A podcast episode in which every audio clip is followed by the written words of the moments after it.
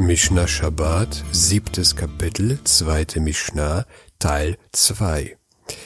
In der letzten Episode haben wir über die Melacha von Choresh, die Arbeit von Pflügen, gelernt. Nach dem Pflügen folgt das Sehen, Sorea. Die folgenden halachischen Darstellungen entstammen dem Buch Pnene Halacha von Rabbiner Eliezer Melamed. Die Melacha von Sorea bezieht sich darauf, Pflanzen oder Bäume zum Wachsen zu bringen, zum Beispiel durch das Pflanzen von Samen oder Setzlingen oder durch das Veredeln von Bäumen. Alle Handlungen, die das Wachstum von Zweigen oder Früchten verbessern, sind auch durch das Tora-Gesetz verboten. So sind Beschneiden und Unkrautjäten verboten, weil diese Handlungen das Pflanzenwachstum fördern.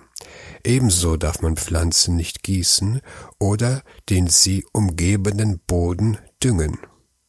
Man darf einen Avocadokern nicht in einer Schale mit Wasser liegen lassen, damit er Wurzeln schlägt und zu wachsen beginnt. Ebenso wenig darf man einen Ast in Wasser legen, damit er Wurzeln schlägt und zu wachsen beginnt. Zu diesem Verbot gehört auch das Keimen von Samen im, in Wasser, damit die Keimlinge dann entweder gegessen oder in den Boden übertragen werden können. Es ist auch verboten, Samen in Wasser einzuweichen und so darauf vorzubereiten, Wurzeln zu schlagen und zu wachsen. Man darf jedoch Gerste einweichen, bevor man sie an Tiere verfüttert. Das liegt daran, dass man nicht will, dass die Gerste wächst. Außerdem wird die Gerste aus dem Wasser entfernt und an die Tiere verfüttert, bevor die Wurzeln entstehen. Man sollte die Samen nicht auf feuchten Boden werfen, da sie anfangen könnten zu wachsen. Man kann die Samen jedoch irgendwo hinwerfen, wo sie wahrscheinlich nicht wachsen werden. Deshalb kann man Samen an einen Ort werfen, wo Menschen regelmäßig spazieren gehen oder vor Tiere, die sie in ein oder zwei Tagen auffressen. Man darf die Fenster oder Türen eines Gewächshauses nicht öffnen oder schließen, um das Wachstum der Pflanzen im Gewächshaus zu fördern. Befindet sich jedoch eine Zimmerpflanze im Raum, so darf man die Jalousien und Fenster trotzdem für sich selbst öffnen, auch wenn das Sonnenlicht und die eindringende Luft das Wachstum der Pflanze im Topf indirekt fördern. Da er die Jalousien und die Fenster nicht zu diesem Zweck geöffnet hat und der Nutzen für die Pflanze gering ist, ist es nicht verboten.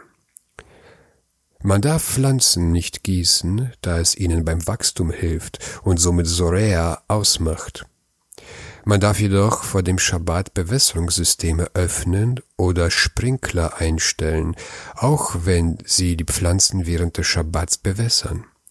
In ähnlicher Weise kann man vor dem Schabbat einen Computer programmieren, um am Schabbat die Sprinkler zu aktivieren, da am Schabbat keine Aktion von einem Juden ausgeführt wird. Jemand, der vor dem Schabbat Bewässerungsrohre geöffnet hat, kann sie am Schabbat wieder schließen, da dies keine Melacha beinhaltet.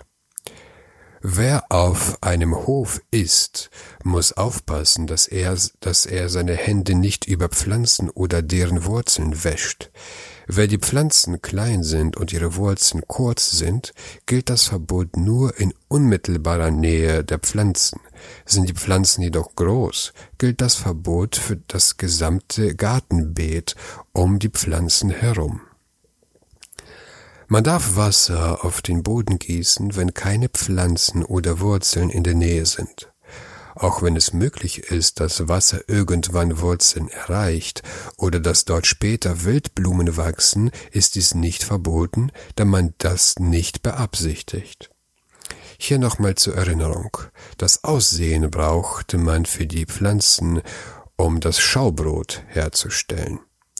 Nun ist die Aussaat erledigt. Die Pflanzen wachsen und wir sind bereit für die Ernte. Fortsetzung folgt.